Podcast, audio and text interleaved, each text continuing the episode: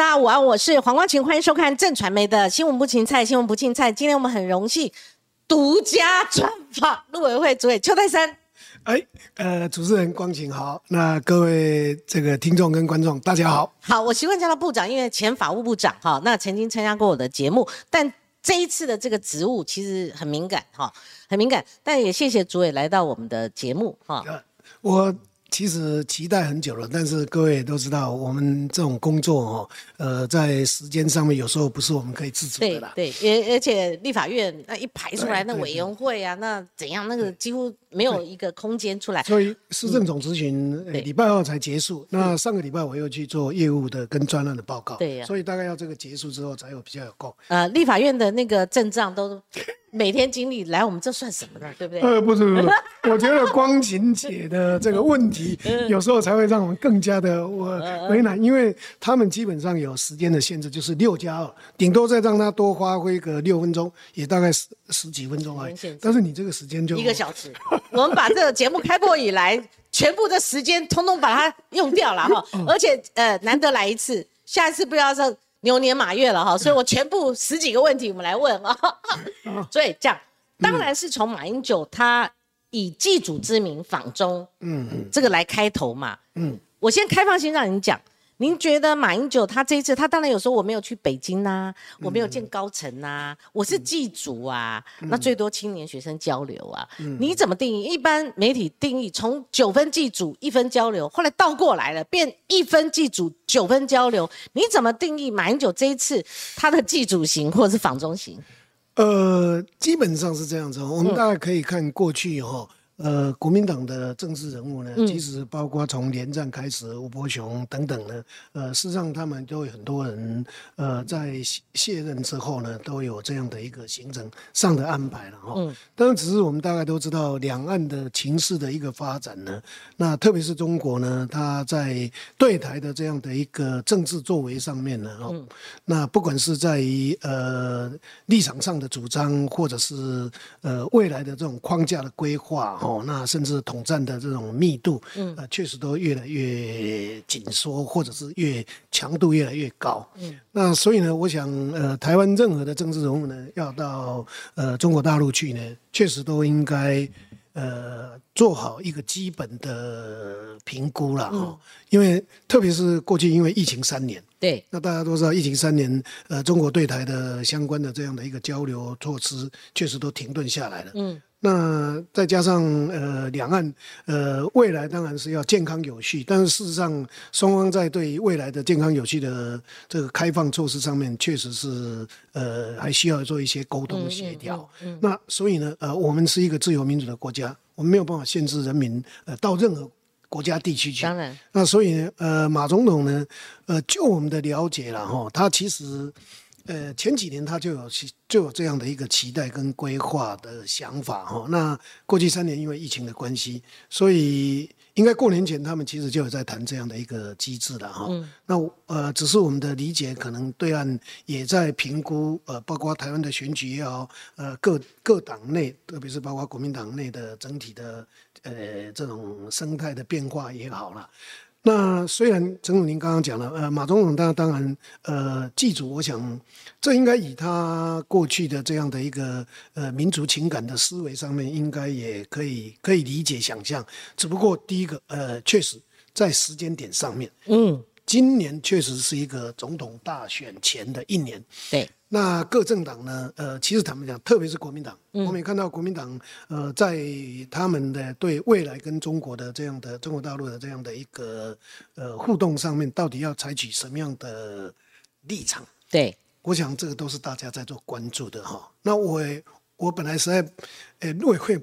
通常不太想要去介入人家党内的。我这边先插啊，就是说他们党内自己也有杂音了哈。对。那李博义昨天我们同台的时候，他爆料了哈，他爆料说，事前马英九也没告知国民党，等到最后兵临城下了，跟这个朱立伦讲，哇，全党吓一跳，是不是这种感觉？呃，呃，我我们当然确实有注意到，也 有注意到，他们内部有这样的一个。那总统府也是这样的感觉吗？顾虑的哈，但是不是我？我想我们站在我们陆委会跟这个府的立场上面呢，呃，基本上呃所谓的这个这个有序的这样的一个交流，健康当然是在讲这个疫情的风控的相关的机制的哈。那有序的交流就是第一个基本前提，当然只要你是符合法令的规定。那所以，我们也可以看到，总统府基本上他们也是对于马总统这样呃祭祖的规划是表示，是不是时间压到最后才出手？照理说，因为我们看那个媒体有报道嘛，哈，哎，国民党吓一跳，总统府好像也吓一跳，然后陆委会呢，陆委会有过手吗？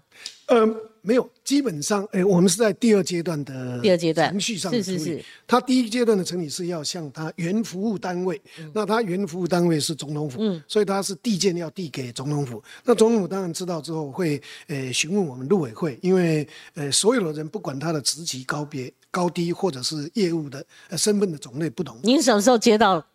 诶，大概我们大概基本上几乎跟总统府是同时，因为总统一接到就会告知我们有这样的东西，叫我们要把相关的法律的规定。那所以后来我们报报告总统府，就是呃，基本上他都符合法律的规定。嗯，那所以呢，总统府在问他，那他对于基础的部分，我们说这个当然是呃，不管是人道或人伦或基本上的。对对对。如果完全记住的话，可是后来，但是后来又看到说他要带青年学生去。对。那。那这个部分坦白讲，这个部分就是我们陆委会相关的一个业务了哈。那事实上，我们大概都知道，这个两岸的在在这个青年学生的这个交流上面，其实是严重的失衡了。对，因为大陆呢，这个呃，这个还是由他们国台办记者会这个公开讲的，就是说，嗯，呃，为什么他们禁止陆生来台？嗯，各位可能都不知道。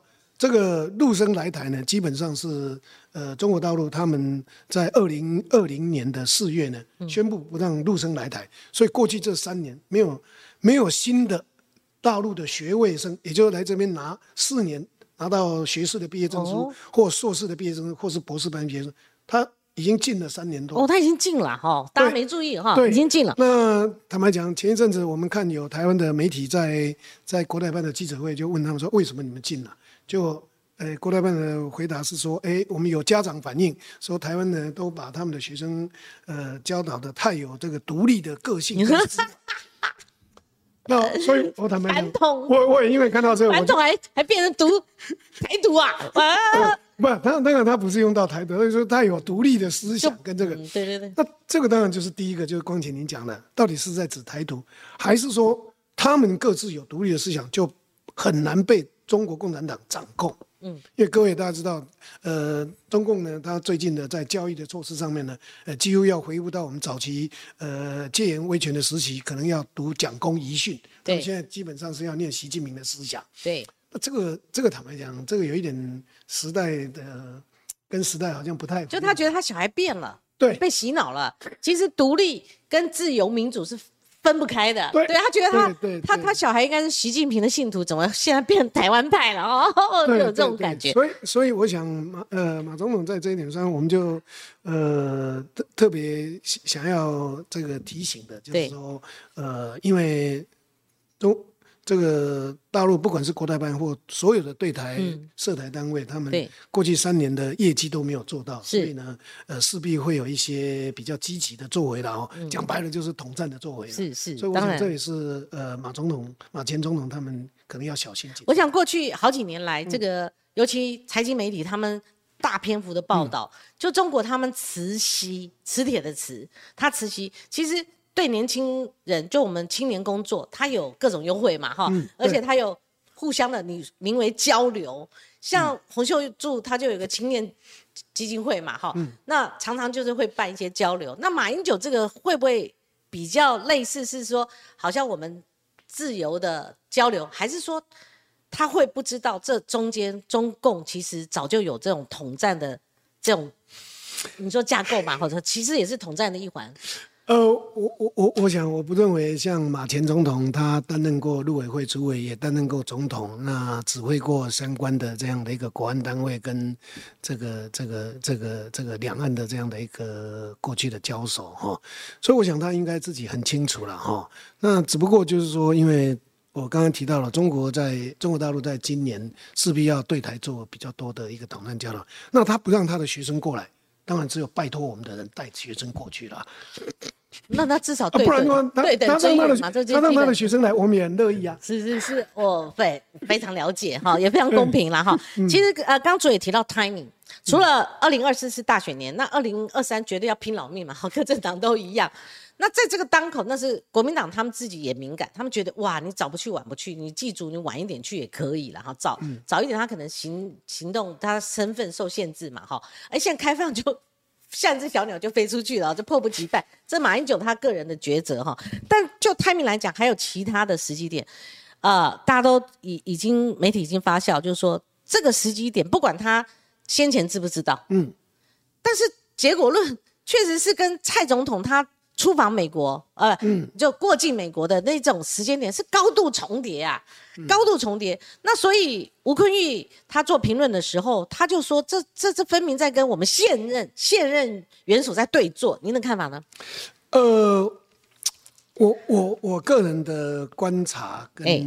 的理解了哈，我倒不认为说马总统真的是有意要跟蔡总统这个来做较劲，或者是来抵消他这样的，嗯，因为我们这样做综合的讯息的研判来看呢，应该时间点是老公决定的，对，因为就算他主动提出，但是，包括行程的编编排可不可以，甚至要不要带枪配枪，或者都是老公编排啊。谁接见？谁接见对因为就马总统而言，坦白讲，我们呃，哎，好几年前就知道他想要马习二会了哈。嗯我想这还是呃国国民党的这个智库的人哈，呃呃，是给我们转达的这样的一个讯息，嗯呃就是说马总统一直很期待有马马习二会，那只不过刚好因为碰到疫情或其他的因素，那导致他没有办法成型。嗯，所以这也就是呃，当他呢这个第一个就是说按照我们的呃国家机密保护法跟两岸条例的规定，他被管制的期间过了。其实管制不是说就不能去，而是说可能他的必须要呃跟主管跟原来服务机关的沟通上面，呃，基于国家安全的考量上面会有比较多的沟通的过程。那现在是只剩下申报。那那所以呢，他他就很积极的想要在这个今年哦疫情封控之后呢，他就想要这样过去，但是时间点的安排，坦白讲，不是他，包括他要见到谁，也都不是他能够主主有主导权了哈，不是说我想要怎样就怎样嘛，好，所以他们说，萧旭成说一句就是客随主便，对对对对对对对，好，我们就不做过多的延伸了。虽然这个政党有政党的分析哈，不过这个主委，那请教您，就说你如果这一次成型，如果不是百分之百只是祭主，不是私人的，嗯，他如果无法回避他是中华民国前总统这个身份，他自然会有政治性。那当你是前元首，跟你降格为马先生，国内会讨论。嗯，所以你怎么分析？就是说，如果有一分政治，国内政治都会燃烧嘛。好，所以连他过去的这这个部署，也曾经做过前国安会秘书长的金普聪。嗯，他在评论的时候，他都不会言，会有争议。好，所以你怎么看待他这个身份无法回避，以至于引起的这波澜？而他用马先生这个称号，您觉得有没有我所谓我所谓有点降格的这种感觉？呃，我我我想这个基本上应该是在这样的，就是说，呃，谁的筹码比较高了哈。嗯。那因为看起来哈，我我我个人这样的一个观察跟评估哈，看起来是因为马总统有求有求于对岸，因为他想去。嗯。那他讲句，当然也许有他自己的呃期待或想象或或或希望能够达到什么样的一个成就或地位了哈。但是确实，正如你讲的，我想呃蓝营的这些人士也都会注意到，他的身份确实是中华民国前总统了。对呀、所以呃他很难规避这个问题，这是第一个问题哈。嗯。那第二个问题就在于说，呃，相较于过去呢，呃呃，包括他在马来马来西亚那个时候，他自己还坚持要用我是中华民国，还台台湾台湾，我是总统啊。对。对，所以要相较于他过去的作为，嗯，或者是台湾也有一些现职的政治人物到对岸去，那都可以这样的一个表达中华民国，嗯，不是不是说自己的场合里面哦，嗯。而是在于有对岸的官员的这个场合里面，而且是公开的场合里面，也，都有去做这样的一个表达。嗯，我我我想这也就是会造成马前总统他应该会有一些压力的地方。嗯，还是有。那所以我们应该还是期待他，呃，能够。注意到这些，呃，万一如果让国民的情感上呃有一点失落的话哦，我想，嗯，这个会让他这一次想要达到的效果就会降低了哈。那第二个就是说，呃，我我事实上在立法院被执行的时候，我有期待，我也有跟他讲期待，就是说，其实这个之前我有跟夏主委，诶诶夏副主席讲讲过哈。我想，呃，中。中国大陆对台湾的这种军事的演习，或者是这种骚扰，他们是让国人最痛恨的啦。嗯，所以我觉得他们应该适时的，嗯，哦，要跟对岸不是反应而已。我觉得单纯的反应实在太微弱了啦。嗯，哦，我觉得应该跟他们提出抗议了。对对，该抗议的地方这个事情是他不没有必要，也不应该。嗯，你你这样如何说要寄希望于？诶，台湾人民嘛，所以呃，我们每次看到我们陆委会坦白讲，我们陆委会不管呃谁执政，我们每年都在做，诶，每个大概每一季都会有做相关的这样的一个民调，不管谁都一样。嗯，在基本上在这一点上面，大概台湾民众呃都是超过百分之接接近百分之八十严重反对的。对对，刚刚朱委有提到，就是说中共他们不会说没有目的的啦，哈，他们甚至有系统性的规划，甚至。单次他去也不是完全你能够做主啦，你只是客人，那客还是随主便嘛，这是马办他们自己讲的哈。那您刚刚有提到夏立言夏副主席，嗯，其实因为我们刚前言提到，这我们快两年来好不容易能够访问到主委，所以我们也略过了，错过了当初夏立言他两度访中，哈，我们赶快抓邱台山来问一下，哦。拍谁啦？就白话文说，希望主委那时候，哎，我们一并来问哈。那立法院您回答了嘛？好，也是接受监督了。你怎么定义夏立言他两次行，而最后这个第二次，他是不是在刻意营造？你们不行啊，你们没有这个交流管道，对对对话的管道，但我们可以啊。哦，而且那时候美国跟中国那个间谍气球吵得更正凶的时候，他去第一次是。哎，拜托，第一次人家都封锁台湾，你还去？那他们自己内部也骂，所以你怎么定义夏立言他两次的 这个访中行呢？呃，我我必须要坦白讲哈，就就说作为陆委会哈，我们一般来讲我们不不方便的哈，也也不会去评论各政党。或者是说一般的政治人物哈，民意代表，呃，他们的一些作为了哈。那我我必须要坦白讲，就是说，就以夏副主席他要去中中国大陆这件这两次的事情呢，哎，我们当然定位上是哎国民党自家的事情，哦，那我们只能尽到一些提醒哦。那就是刚刚那一段说。有的有的部分，像共共军扰台，共军敌意，对对对着我，但是这个是还是要抗议，对对对，但是这一点是，诶，他他也可以代表台湾的民意去。反应至少，我相信国民党的党员也反对这个这个老共这个媒体来骚扰我们来来联合军援嘛。那我我是有他们讲，我有跟他呃表达说，如果有机会，你应该做这样的一个反应。他后来也反应了，对对对对。但是因为他反应的时间点跟对象错误了，因为他是他是跟这个这个不是政府部门的。至少应该是像国台办的人，或者是他们其他具有党职身份的，这样会比较，就说具有共产党党职身份，因为这个才是真正有影响力的。那而且那个场合恐怕有一点比较私人的场合，比较不是那么样的效果，不是那么样的好。但是马总统他这一次去不是哦，对，他既不是代表国民党，或者说用国民党党职的身份，嗯，他其实是用私人要去做祭祖。对，第二个他是要带学生去做交流，所以他这个跟政党比较没有太大的关联。嗯，但是他自己也很清楚，他是前总统。嗯，对，所以所以在这个意味上面，他就呃可能要更加的小心跟谨慎了哈。那我我至少像您刚刚提到了好几个问题，确实都应该跟政府有一些沟通协调。譬如说他的安全的维护，因为总统总统也只是说，哎，他安全的维护，因为是我们前总统，不管哪一位前总统，我们基本上过去都是有一定的这个安全维护。哦，这个这个倒是内幕，就是说蔡英文总统反倒倒过来重视，只是我们特勤中心要好好跟他们沟通协调。哦，因那因因为特因为坦白讲。不管怎么样，特勤中心要扛这个这个责任压力实在是太大了啦。对，压力实在太大了。那所以呢，呃，总统也有指示说，就在安全维护上面呢，呃呃，特警中心要跟这个马办呢，要好好的做。是不是知道他不准配枪的之后，就跟他讲，那你安全怎么办？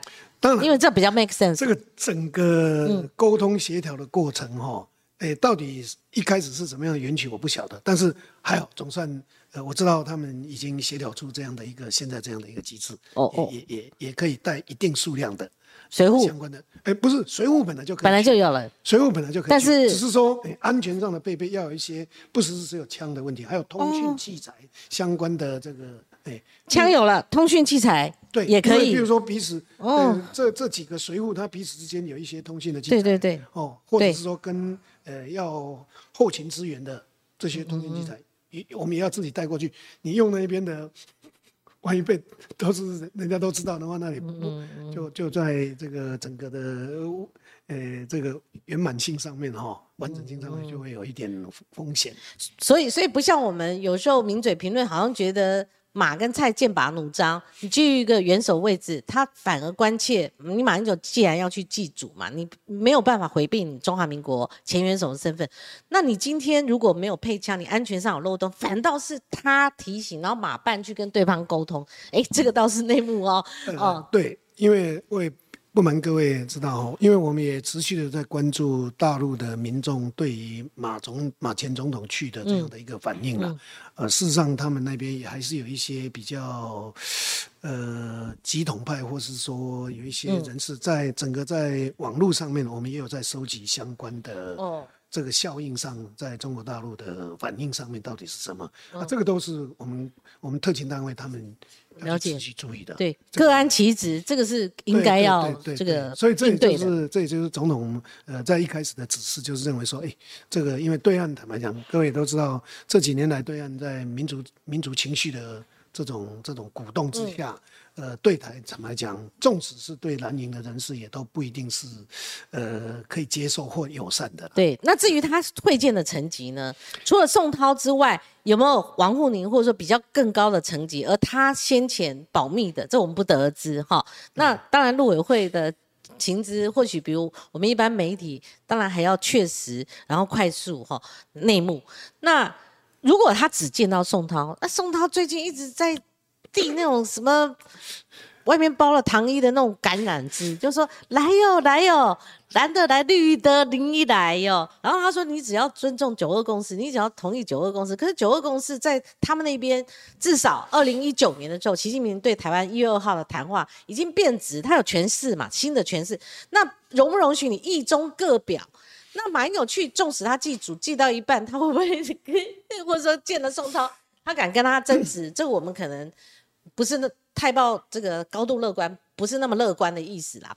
但是如果他见了宋涛，宋涛先生见夏立言跟见任何代表团，他已经提到了九二共识啊。您觉得就光是这个东西就很棘手？要是我是马英九，我会跟他讲说，你九二共识是什么？九二共识，你讲，你讲，你讲啊！当然他不能像我这样，你先诠释。我马英九的标志九二共识就是意中各表，强烈表达。那如果他光是见宋涛，我都觉得那个政治意涵很高了。你觉得会是什么样的情况？然后你们呃执政所接受的底底线，或者陆委会就法论法，或者就你们的这个底线，你们大概是比较期望我们的前元首能够怎么表达？呃，先讲前半段哈。嗯。其实我我觉得马前总统的团队马办呢，对，应该不会说这一趟哦去，呃，只跟宋涛见面，因为不止宋涛，不是因为、因为宋涛的层级实在是太低了啦。嗯嗯嗯，哦，对，他们讲，呃，如果以目前宋涛他在在在中国大陆，因为他的层级呢，他在在中国中国共产党里面呢，他既不是这个中央政治局的委员，哦，他虽然是中央委员，但是他也只是政协，本来大家本来以为说他应该是会政协的副主席，他才有办法号令相关的这个底下所属的单位了。结果他这次也是政协的常务委员而已啊、所以坦白讲，马前总统他去如果只见到宋涛，我觉得，嗯，对他的坦白讲所期待的那个效应，应该是非常非常的低，非常难得一次嘛。对不对？第二个就是说，因为它的行程基本上，呃，虽然不管是到这个南京、武汉，或者是都是省委书记的，也就是它都只有顶多就是部级的这样的一个层次而已哈。他们对马田总统实在是有一点矮化吗？呃，层级不对等。我对我只能用，我不敢用矮化，但是其实层级不对等。呃，连这个国务院这个这个总理、副总理这种层级的也应该要吧？对不对？因为以以他是台湾的这个呃中华民国的前总统，所以我我我们坦白讲啦，我我们就在只好看，因为他们细节的部分，我们当然都一直在了解当中，哎，希望他们能够给我们提供。所以你从那个客水主变，我我觉得应该会有一些层级再高一点的人有掌握吗？你们了解当中，你会这样讲？因为我们赵部长从来不。这个框言 哦，就是说你一定是掌握情势，至少可以确定是除了宋涛还有其他人。呃，我如果我个人从我过去对于这个两岸这种交流事务的判断上面，我想单位一定会有不期而遇的人呐，哦，但是层级会不会高到什么啊？这个才是大家现在在关注的哦。所以也不瞒您说，我们当然一般来讲大概就是很简单，嗯，你大概只要看啊，比如说啊，假设我们要讲。假如这个，我们现在目前当然推断大概不太可能。也就是说，呃，习近平，呃，这个这个这个总书记，他大概这几天的行程是在哪里？哦哦，他有没有公务的行程或者什么等等？那你这个就会推断啊，他会不会被排除掉？啊，第二个就王沪宁啊，那谁或者是说呃谁啊？那这个大家基本上 大概都是大家现在持续在关注的啦。就是说你们。还是不放弃，就不完全相信说马英九没有马习二会的努力。那他有这样，所以你才去看习近平的这个行程嘛，对不对？我我们会去关注了，关注，嗯，对，我们没有排除掉，嗯，呃，基本上当然现在目前现阶段来看是是是还没有到这样的一个情资哈，或者说推断哈，甚至讯息。那但是他那个客水主变就是让我们。不得不要有一些诶事前的这样的主会怎么出招不知道，对，所以他已经这四个字反倒不是呃民进党党团在立法院比较政治性的呃一个呃对峙，而是说科学主编主编在主管单位来讲哦，那那个想象力或以及必须要应对好的这个成成分这个内容就很广了哈，嗯，有没有我们不知道，但是我们必须要做这个应对哈。那所以，所以我另外开一个这个话题，我们这个话题就快结束了哈。嗯，因为一个话题它会衍生很多层面大家的探讨。二零零四年，连宋输了总统大选，嗯，之后连跟宋，甚至呃新党的主席玉木明，他们争相跟中国这边有比较亲密的互动。嗯，那马英九是历来哈，就是说在这个时机点是连宋之后，他成绩最高。嗯，那有没有一个论述？我看最近几天我也很关注，就是有没有一个论述说，在这个呃至少蓝营他们的这个所谓亲中的这个路线上面，呃，或者说亲中是我讲的哈，或者说在跟对岸交流的这个路线上面，马英九他想要接棒，好，就说接一个这个好这个角色，以至于呃他这一次有一个。访中行，这只是个开端。呃，坦白讲，我真的没有办法呃精准的回答你的问题了哈。那第二个，我也其实坦白讲，我也真的不真的不知道人家政党内部到底是怎么样的嗯一个情势，或者说一个一个想法了哈。那我们只是能可以这样来看待，就是说看起来马。马马总统、马前总统要去的这一个行程里面，国民党确实中央党中央好像事前并不知道哦。这个看起来，诶，虽然大家都知道说他一直想要去，但是只是说会怎么样成型，那怎么样的？所以，所以这个大概是是是第一个问题哈。那第二个问题，也就是说，呃，国民党呃朱主席也才刚刚讲说，呃，国民党现在的政策也要。呃，回到所谓的呃亲美友日和中，嗯，呃这样的一个立场上，呃这样的一个呃路线上，路线上面嘛。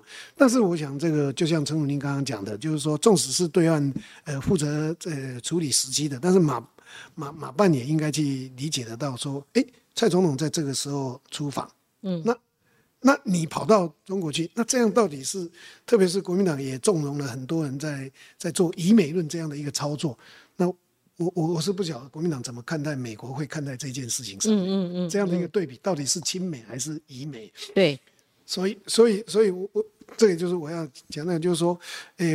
加上我们看国民党，他们内部大概现在也在做一些一些政策上的统合嘛。嗯。那我们不知道马办到底实际诶参与的情形到底是如何，或者是说，呃，他们自己内部的这样的一个机制会是怎么样去处理？所以，所以，呃，这这也是我们不不太方便，也不知道要怎么去评论了。但是你刚刚一开始提到了，我想，呃，连马办的金辅聪。他好像也有一些也有疑虑，看对他有，所以所以可以表示说，这这个事情确实马办在呃马马前总统到大陆这件事情上面，他在那边确实是洞见张冠，对，比较像是马办他们的一个规划，他没有互通国民党，好，那可不可能这对外呃可能也没有任何的呃讯息的露出。不过这个刚讲到说，本来两岸他互有往来，那。他这边禁掉陆生，但是他希望慈禧我们的年轻人过去。好，目前是这样。但是我们看到他一系列作为，我再请教主委，就 timing 上来讲，呃，洪都拉斯中国要跟他们建交，我们会被断交。嗯，就时间点的推断，好，我们会讲说蔡总统的行程会碰到，刚好可能断在他行程。同样的，我们刚刚讲说马跟蔡的行行程高度重叠，如果我是中方。我那时候都已经在着手要跟洪都拉斯，我在搞这个外交战的时候，我就知道你马英九来了，对不对？这时间推断应该是这样。那大家会分析 timing，这个不适合，那个不适合的时候，也有提到洪都拉斯断交。对，够敏感了吧？对，如果马英九他不要说通通不知道，可是你还去的时候，你又是。无法回避这个中华民国前元首身份，你算是中国，他会看待说，哇，这个大咖的来了，对不对？这还是会有一些政治效益吧？对，我觉得光启你真的可以 可以来政府这个国安的研究部门，呃，你很多的很多的角度跟跟那个焦点，你你确实呃也有一定程度的明。这个洪都拉斯这个跑不掉，他们外交不是一天两天的，对不对？虽虽然这是外交部在做一些评估了，不过就我们陆委会，当然有时候中国跟国际的一些情势，我们大概也会去做一些观察。对，就是您提到一个重点，因为洪都拉斯呢又是。美国的后院，对，那也长期以来都是跟美国做搭配合作的啊。对，他的这个很多的这个外交的路线，或者是他很多的这个发展上面，那 所以呢，呃，您刚刚提到了，也就是老共正在想要挖角这个东西，其实对美国而言，他也觉得很不是滋味啊。对，所以我们也看到这个拜登总统呢，派他的陶德特使。去洪都拉斯，希望能够让洪都拉斯能够呃知道整体这样的一个情势，不是单纯呃洪都拉斯跟台湾的这个邦交的问题而已，也牵涉到美国了。嗯，哦，因为这个对美国来讲是很重要的一个一个一个区块嘛。哦，所以这也就是，嗯，我我我我们真的没有办法去推测想象马办他们在这些议题上面应该要回避，不然的话。思考。难难怪，就是说有一些评论认为马英九落入中共的统战嗯伎俩里面去嘛。好，其实主委今天我们答一个默契，就是说，因为我比较直接，我有时候会比较尖锐。您的角色我当然有考量，您面对我的问题，如果不方便回答，你就说不方便回答，这样好不好？好，好好好，我不可能呃这样一直问，我搞不好。我不知道，就搞不好会好像形同一个陷阱哈，因为这毕竟不会是政治评论 平台，我必须要讲清楚。嗯，一个陆委会主，我我把他拉进政治政论的平台的话，那说实在，这个分际我也没有拿捏好哈，所以我我后面讲就会有来往。其实问您一个旧事哈，嗯，就是你们过去也是呃同同事的苏汉志苏前县长，他对于呃。宗教互访，哈，就是所谓上次因为星云过世，然后他们对岸要来祭掉了这个团，后来没有成型。当然，我们也看到报纸说，因为他们里面好像埋了几个暗桩，都是统战部门的。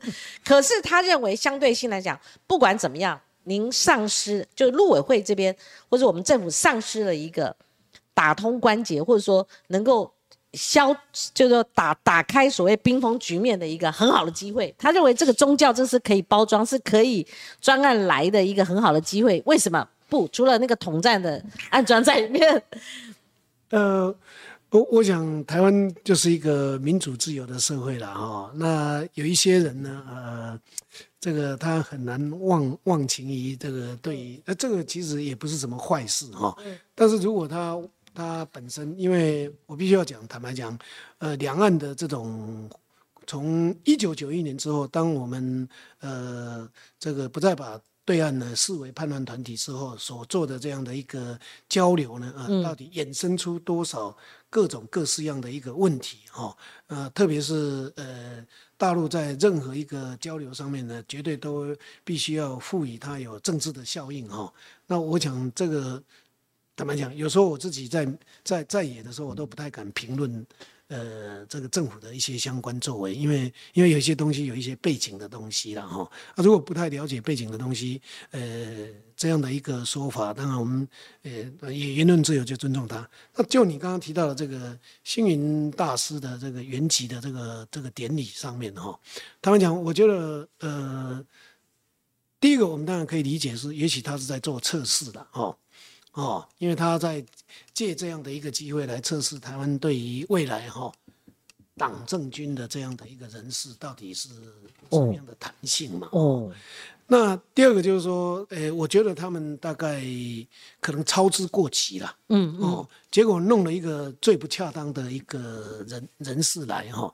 第一个最不恰当，哎，第一个就是叶小文嘛，哈。叶小文，对对对。那叶小文他是前中共的这个呃中国的这个国家事务局的宗教事务局的局长。那事实上他在两千零九年他就来台湾过了，而且他还到佛光山，嗯，他还到佛光山，结果没有想到。发生了群众的抗议，甚至泼漆的事情，一些泼漆的事。就这位嘛？对啊，就这位。好，叶小文排行第一个，他这这这这太显眼了吧？太显眼了。好，是那那我我我们不认为，呃，这个大陆方面、北京方面他不知道。呃，他的身份对，跟他过去的角色，虽然他已经卸任了，他知道我们也会知道，所以他在测试，一定都会知道，一定知道。就像我我要去，他们也都知道，纵使我是在野的神士人士，所以呃，基本上他他他知道说，他过去来就已经发生了争议。重点是在于是两千零九年的时候，马政府的时代就把他做注记了，入境的注记。嗯，那入境注记意思。简单讲就是说，呃，他已经接近于呃不受欢迎人物，除非有特殊的呃特别的理由，这是第一点。第二点就是说，因为过去叶小文在担任宗教事务局局长的时候，迫害很多的法轮功的学员，嗯，所以他被国际法轮功的人权组织啊，嗯嗯嗯，把他跟江泽民是列为恶棍名单，嗯嗯嗯嗯，好，那。如果这样的人到台湾来，嗯，那岂不是会把星云大师的圆寂典礼会有多少的风险？对，两千零九就已经发生抗争抗议事件了，嗯，那现在这个大典，佛光山当然他们期待的就是说，他们希望能够庄严，嗯。哦，呃，单纯安全，嗯，所以。原来他们提给我们的名单其实是四种类别的啦。嗯啊，第一个就是说星云大师他们在大陆的亲属家人哦。嗯。那第二个就是他在大陆的信徒。嗯。哦，那第三个就是他的友士，就是友好的寺庙。嗯。第四个是中国佛教学会的成员。嗯。那原来我们认为说，哎，这个真的纯宗教。对。纯。啊，结果没有想到隔天他送来的时候，哎，竟然有这这几个人的名单。那第一个名单就已经是一个，我就说你你们不会把它 调到后面，或者说怎么另外处理？你这样挂在一起，十三个要挂在一起，那那你就很难了。嗯，第一个一定是拒绝的嘛，就叶小文绝对不是。我们不是因为要拒绝他而已，而是说你来一定会引发这个典礼会被骚扰，面面俱到。我刚听您讲，真的，新闻这边也要考虑啊。我们最大最大的担忧是在哪里？嗯，各位大家都知道，其实法轮功他们是一个非常和善的这样的一个组织，他们只要坐在那边打坐，那拉个布条，白布条，嗯，那你这个典礼，嗯，就会失焦，因为电视一定都照这边，嗯。不会去照你那边的。嗯，这个对对冯刚刚是一个很大不好，很大反而不好。对呀、对呀、那我们我们当然要去顾虑到，那更不要讲，万一里面有一些骚动，比如说比较你也知道，台湾有一些穷州也好，或者说不爽他们的也好，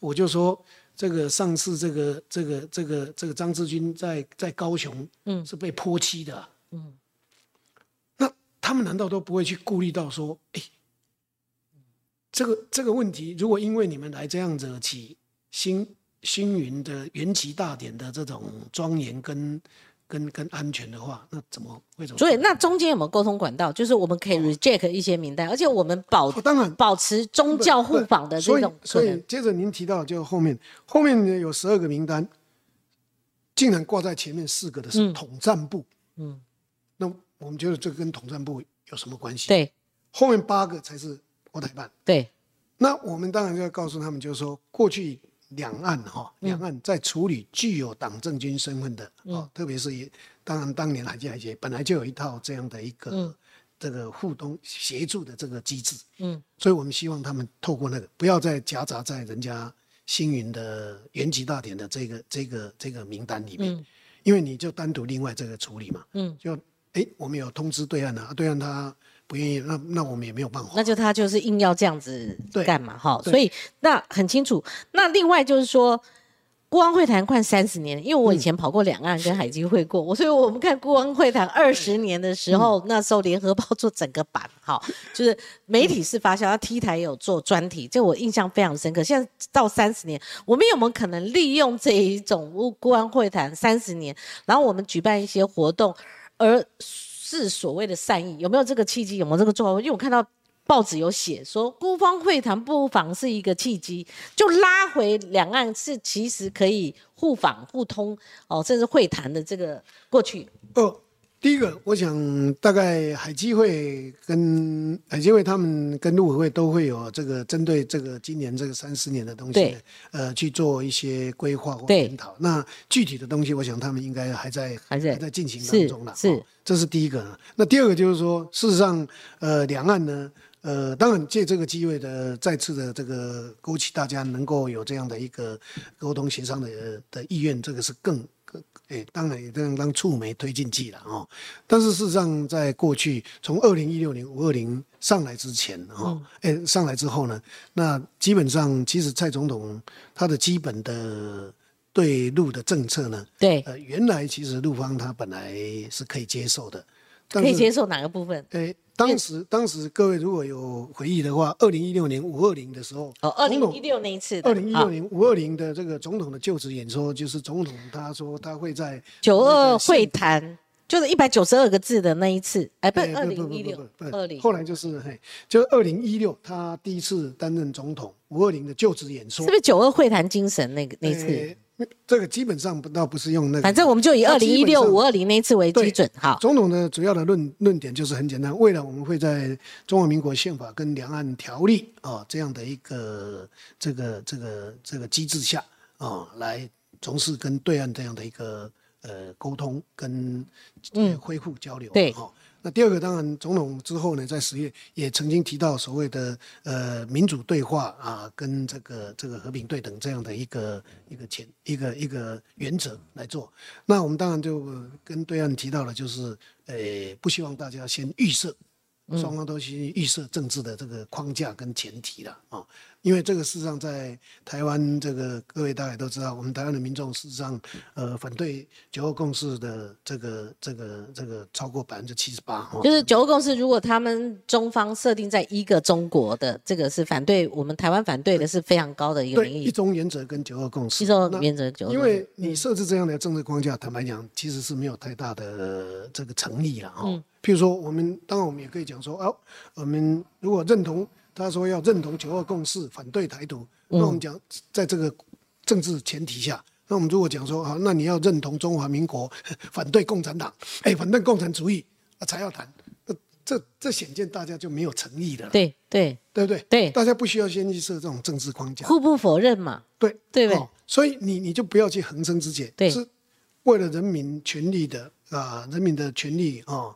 那福祉，那大家来针对议题，嗯，来做这个讨论，其实是比较实际的。嗯，那另外一个东西就是说，事实上，呃，国人一直，呃，包括国民党，其实他们早晚都要去面对，诶，这个其实是一个国王的心意，就是说九二共识是一个国王的心意哈。嗯，主要原因很简单，其实是这样的哈。不管呃国民党现在又要在在在回复去到所谓的九二共识一中各表哈，诶，其实不是只有所谓一中各表是一个虚的，对，老共从来都没有承认不接受的，对你的各表了哈。重点是在哪里？纵使有所谓的九二共识，但是当时老共的说法，其实这个就是老共哦。国民党有时候这都都落入国共产党的那种话语权里面哦，而被被主导了啊，自己挨了闷棍还还不理解为什么？其实纵使国民党现在讲的要九二共识，当年这个形成的时候是怎么样？共产党他是用巨舰法，其实事实上是堵住你后面，你再不能再讲了。但是他还写了一个东西，也就是说这一次呢是针对事务性的协商，所以呢不设为一个。不涉及一个中国的政治意涵，嗯，所以这意思告诉我们说，好，国民党纵使你认九二共识一中各表，嗯，或者九二共识，那也只能做事务性的谈，嗯，谈判。对，现在一国今年是一国两制，哦，或者说两制方统一方案的协商元年，国民党你至少知道这这个是政治性的谈判吧？那你总是要把一个中国讲清楚吧？对，所以国民党如果没有把这个这个先讲清楚。他就去认同九二共识，那意思就是说，他重视政治性的东西，他也要跟中国模糊。但是因为中国他已经很清楚的告诉你，这是祖国的统一啊。那国民党就装糊涂嘛？简单来讲就是这样子嘛。所以我想这也是我要呃，当然这个原来是你政党的事，但是我是要提醒大家，包括国人要了解的。对，中国大陆他绝对会用这种呃这种。模糊而且呢皎洁的这种话术，话术，话术，话术，啊啊来迷惑对国人。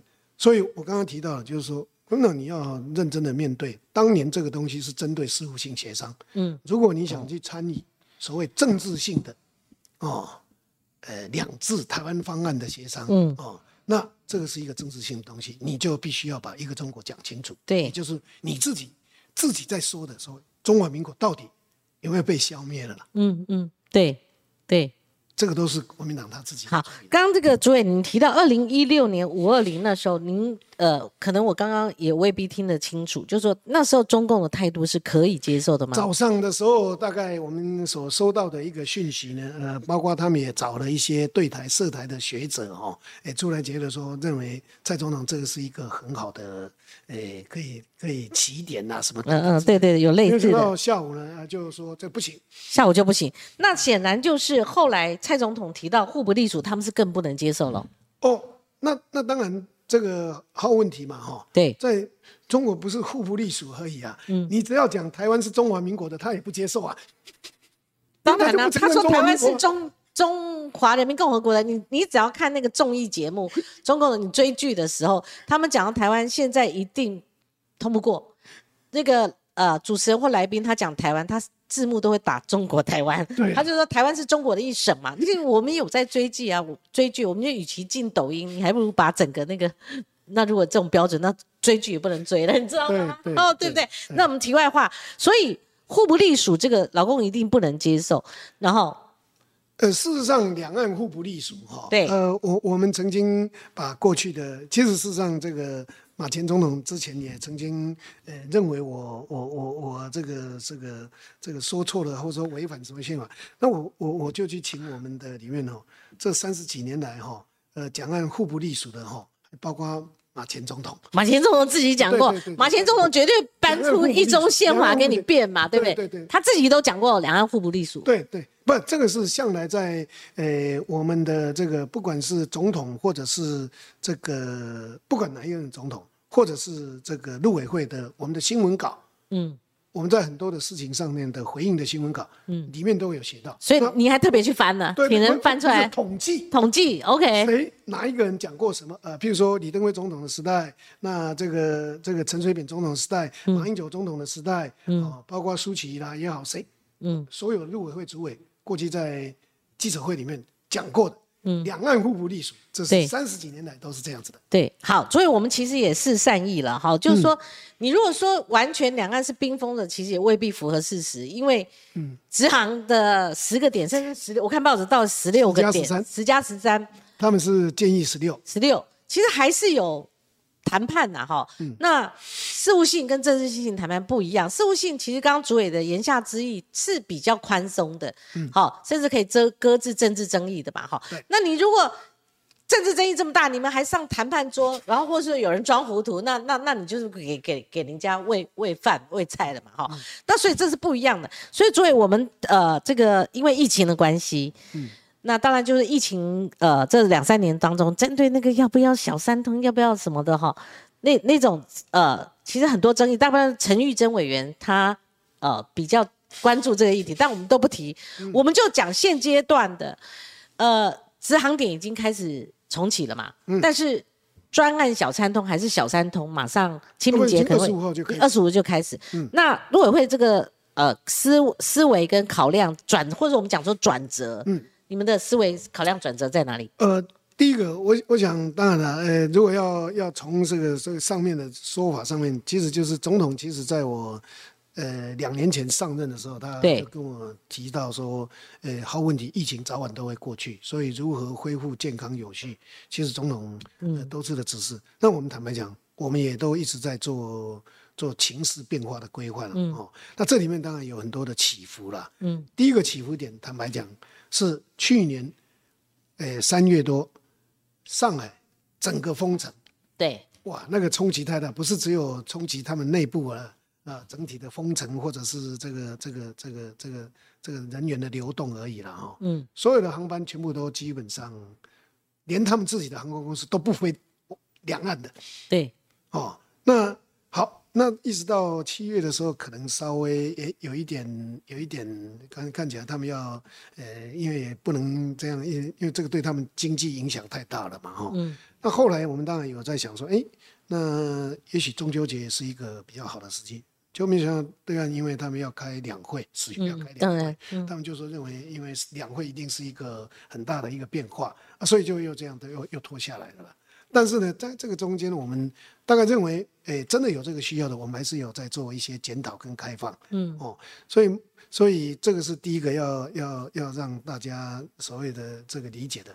但是因为大家真的没有想到，全世界都没有想到，老共他在十二月做了这么大的改变，对，一百八十度，就白纸革命之后的那个改变，对解封啦，大解封啊，对不对？好，那我们其实这个这个先从假设先从小三通，那金门的小三通，其实事实上，呃，我们很也也都一直在做评估了哈，但只是 CDC 他认为说，金门的医院只有一家，嗯，它只有三百零五个床，医疗量能的问题，医疗量能的问题，那他嗯。平常就已经有大概一百六十个其他的病症住住，所以他只剩下一百四十个。嗯，那那负压隔离病房也好，或者说那个也好又又只有一个或两个，所以诶，金门先生其实他们他们自己也担忧，嗯，因为那个算阳性率之后，嗯，那再加上重症，那他们很快就会爆。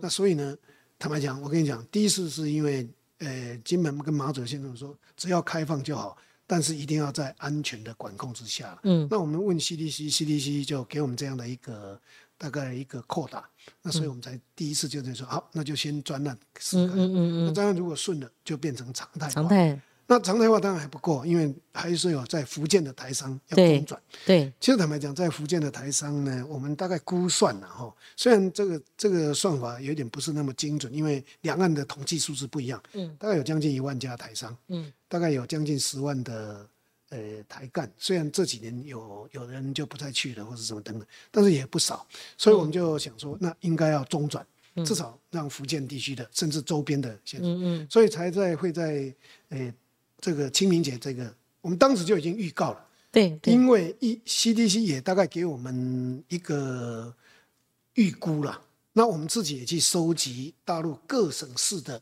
疫情的，还是以疫情为考量就对了。哦，因为这个没有办法，因为你也知道，在国国内只要疫情的议题哦，疫苗、疫情什么有的没有的，对对对对，就就就是有的没有的，那我我们这实在很困扰了哈，对。但这个也不是我们专业啊，对。但是我们又又不能跳出来说，哎，就没有问题，有风险，因为这个会当然当然的评估嘛。现在应该都过了吧？所以，哎，那最重要还有一个东西，就是说，哎，第一个，各国怎么看待中国的疫情，或者是 WHO？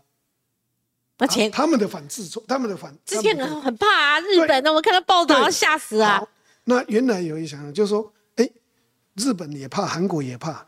重点是在于说，国际像那个 LPGA，也就是说女子国际高尔夫球赛，嗯，三月份本来要在杭州举办的，嗯，也取消了。对他们自己取消了，说他们的资讯不明不明确，所以疫情可能是不稳定的，所以他把这么重大的国际国际赛事先取消了，先有个基准呢。那我们我们当然也担忧说啊，万一我们我们资讯评估错误，那怎么办？嗯，所以。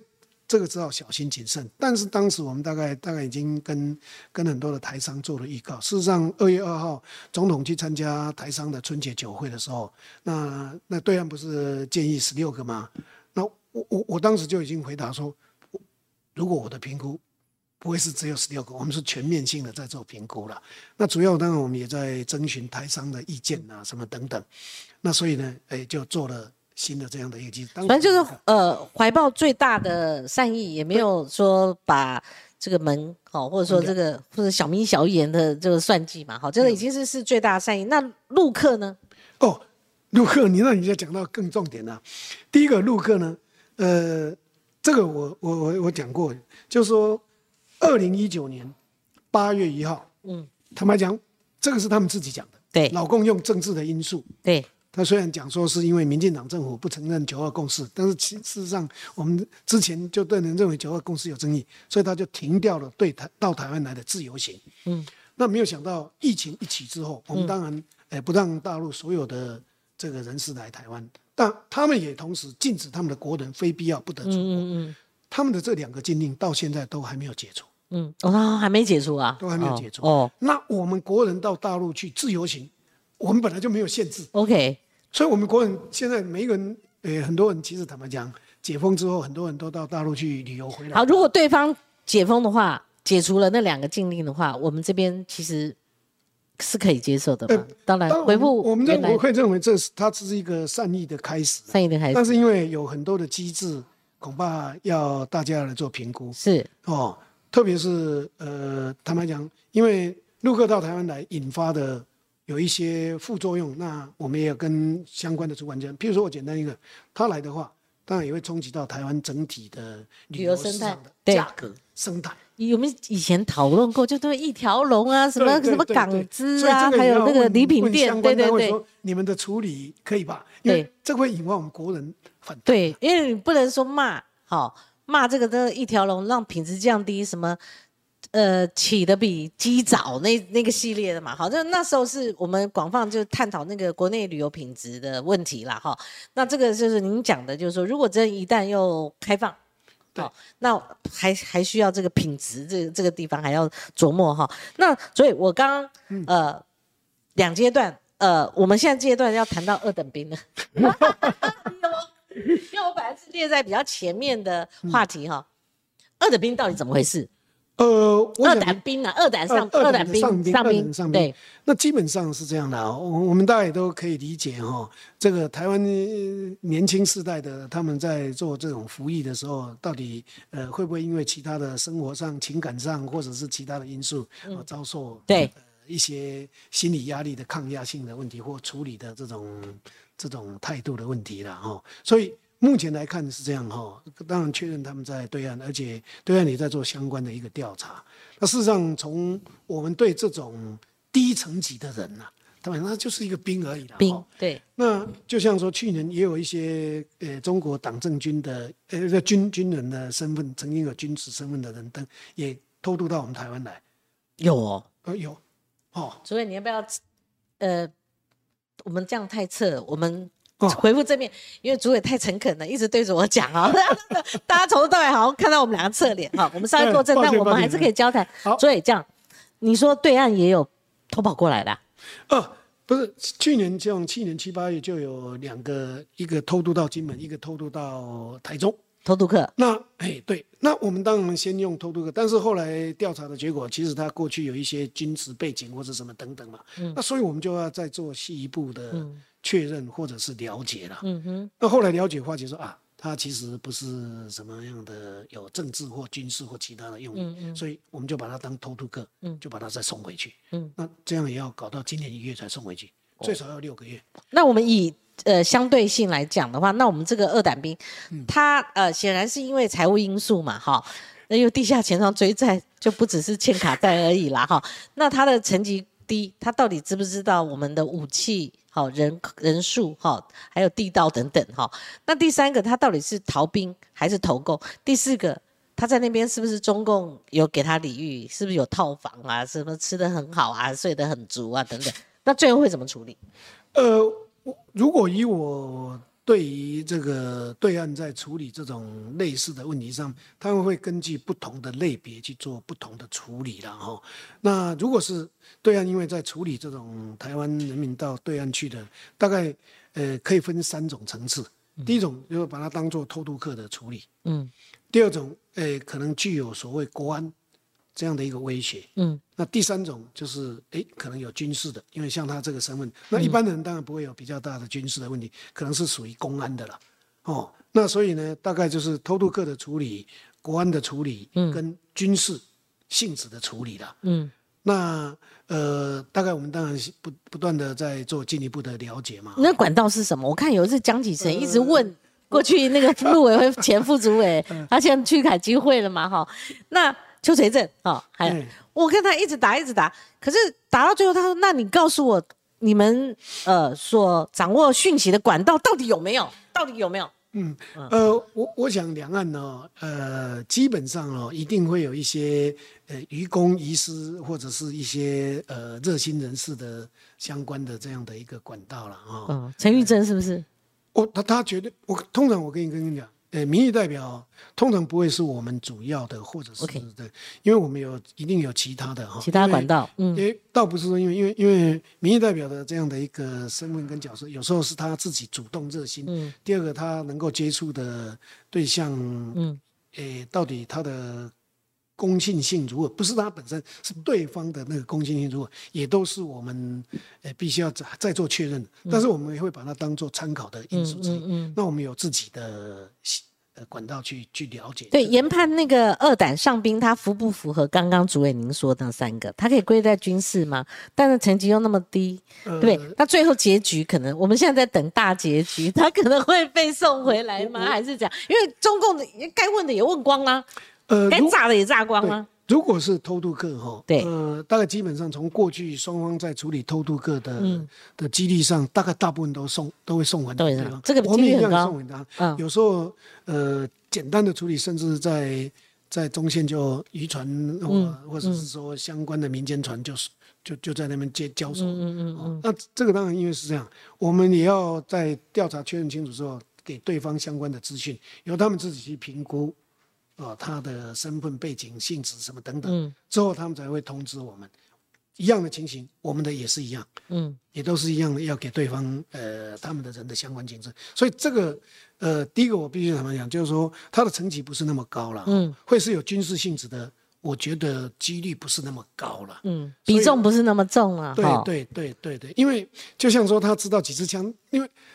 二等就是这么大而已啦。老共大概就早就知道我们大概驻多少军，那你这当你有驻多少军的时候，你大概都知道他大概相关的诶武器方面，而且它小，所以它也不会有太高的这种军事武器。那他怎么过去的这个谜解了吗？呃，基本上当然这个国防部他们有去做一些相关的器材跟包括救生，说没有少，对，哎对对，那这个呢当然是呃呃。理理解上面好像是他他在在在游到累的时候有打打这个手机给对对对那个让希望救起来海景中国海景好那个因为时间哈那个主委下面铁定有别的行程了我们五分钟把我们所有题目走完了最后那个呃主委你可以简短好我们五分钟把它结结结束。第一个那就这个延伸我们两岸共打现在是不是完全没有哦？前一阵子才刚刚有有那个八十八枪系列的那个哦，哦哎，对对对，对是对对，还是通的，哎，不，基本上我这样讲，纵使二零一六年嗯对。到现在哈，二零六五二零到现在，哎，我们大概也，哎，他们送了大概四十一位还是四十三位的、嗯。的我们还是有协助的，哦对，那我们也帮他们送了大概十一个还是十三个，是是，所以这毫无疑问的哈。那还有一个就是蔡总统他马上要出访了嘛哈，嗯。我们陆委会有呃进行两岸情势的掌握吗？哦，基本上我们都会有一些资讯上的收集嗯。了哈、接着我们当然也会有一些可能状况的评估了嗯。哦。那可能是 A 状况、B 状况、C 状况，因为还是有嘛因为因？为会、因为情势的变化，对对。我们不是现在就判断一定不会再改变，因为情势的变化都不断的在增变。嗯比如说，哎，洪都拉斯啊，这个这个事情也是一个可能是一个变数嘛。嗯哼，那所以我们大概都有一个第一个资讯的收集，第二个情势的研析，嗯，那再分 A 状况、B 状况、C 状况或是什么等等，嗯，那持续的在在在在收集跟补充嗯调整。那上一波的农产品、食品系列，中国后来想说那个改标之后可以再互通，您那个不是觉得那个有有有一个结果吗？呃，基本上，呃，分两个部分哈，它不是改标的问题，改标问题过去常常会发生，那有时候是个别海登记改登记，对，这个是注册，注册叫注册嗯所有食品业者他要重新呃由呃这个这个我们的政府呢送相关的资料跟名册给、嗯。给对方去做登录了。嗯，但其实这个做啊，全世界没有一个国家有，我们也没有要求大陆的食品业者卖东西到我们这边来，他们要提供名册给我们，因为那个本来就有一个国际贸易的相关的规范的机制啦。哦，那这个问题大概，呃，后来他们也知道这个对他们呢其实没有什么样的好处。那我们大概，呃，卫福部跟这个跟这个经济部，他们也都去做跟业者相关的一个统计跟了解资料。嗯，那中国大概如果再坚持这个东西，其实是，呃，我我觉得也不会呃被业者所理解跟接受是好。那我们最后其他国家都没有啊。好，今天既然陆委会主委邱泰山来了，我们就有一个呃必考题，我们就收尾收在这里哦。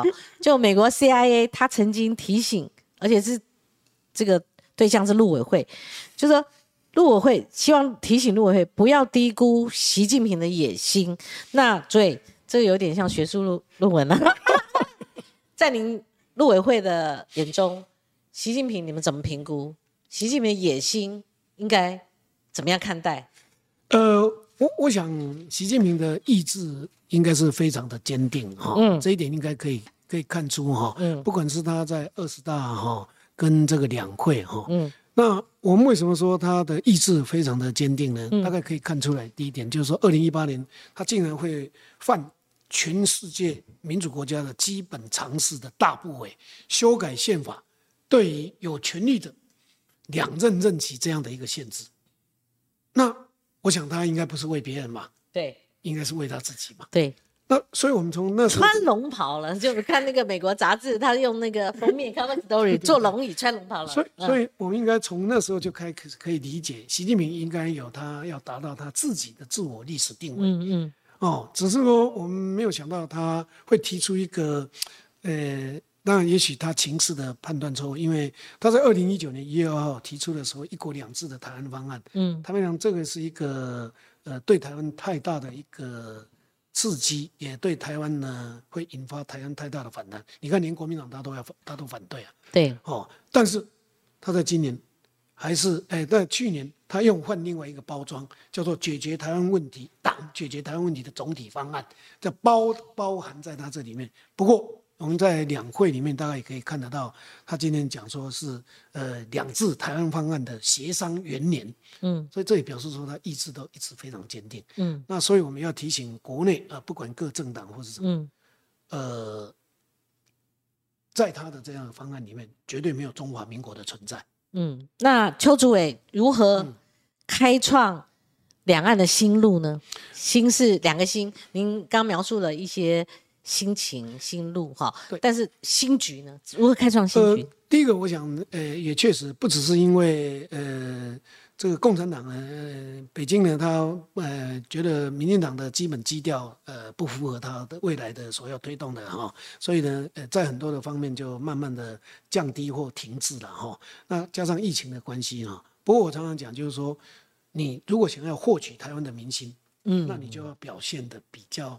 文明，或者是至少符合台湾民众的这个情感的东西嘛？文明就好了啦。对，那那你想要获得台湾民众的情感，如果你都是拿那种军演啊，什么呃，或者这个骚扰啦，军事骚扰，我想或者是经济的威胁包括，我想这个台湾民众绝对没有办法接受了。